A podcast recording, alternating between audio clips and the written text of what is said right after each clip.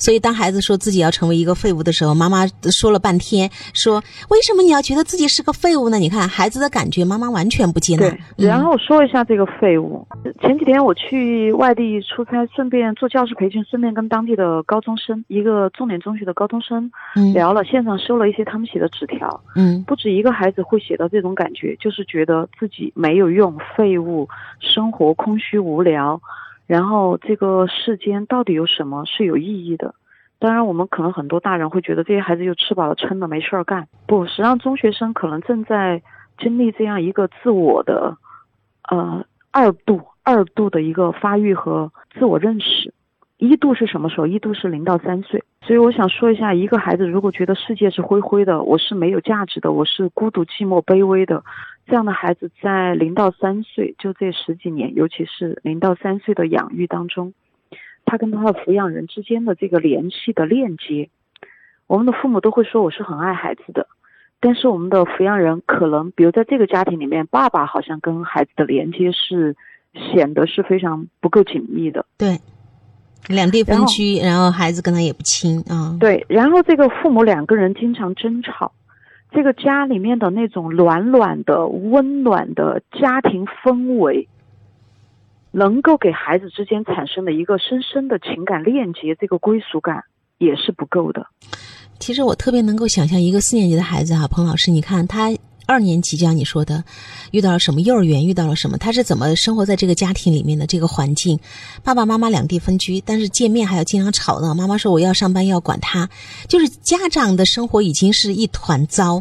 那么这个孩子在这样的一团糟的环境里，对我我自己都产生了一种颓废的感觉。我觉得一切都是没有意义的。然后妈妈的情绪，我感觉不是特别稳定，至少是有不耐烦，有点点急躁。孩子在妈妈身上感觉得到这个爱的连接里面，很有可能很多时候妈妈是站在自己的位置，在说话做事儿，那么能够去体察孩子的感受。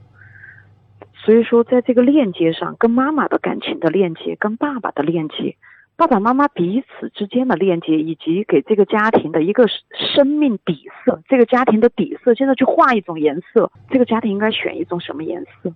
它应该不会是太明媚灿烂的，所以我想说，我们的孩子在每个家里，我们的爸爸妈妈与孩子的情感连接，那种情谊的相通，还有就是这个家庭产生的那个烟火气息，那个生活的味道，那个爱的流动流淌的这一个嗯部分，这些与孩子之间产生的这些链接、这些情谊、这些关系，它是让孩子能够对这个世界、对这个。人际关系对这个社会生活能够产生浓情蜜意的基础，所以这个孩子会说自己是废物，我我很不行，然后我有什么价值呢？这个世界有哪有美好呢？哪有什么意义呢？他实际上与这这些年来他的成长历程是有很大关系，绝不是你跟他说一个啊，你美术不错呀，你看你乒乓球打得好啊，你怎么是废物呢？你会做很多事啊。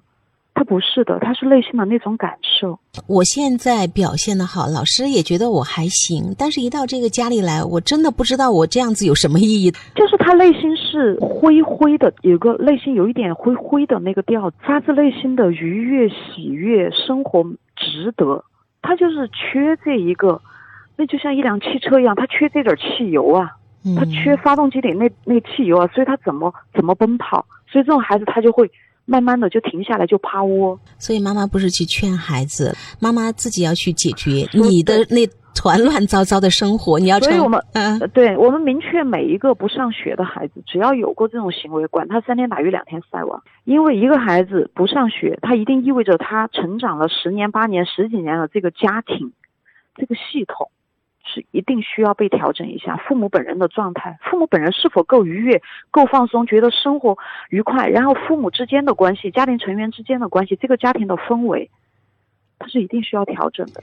所以不是一个方法。我怎么去跟孩子讲个道理？我今天都讲完了，来，今天晚上听个节目，你们跟我说下，我又有一二三个道理没有？然后明天孩子就去高高兴兴上学了，这个难题就解决了啊。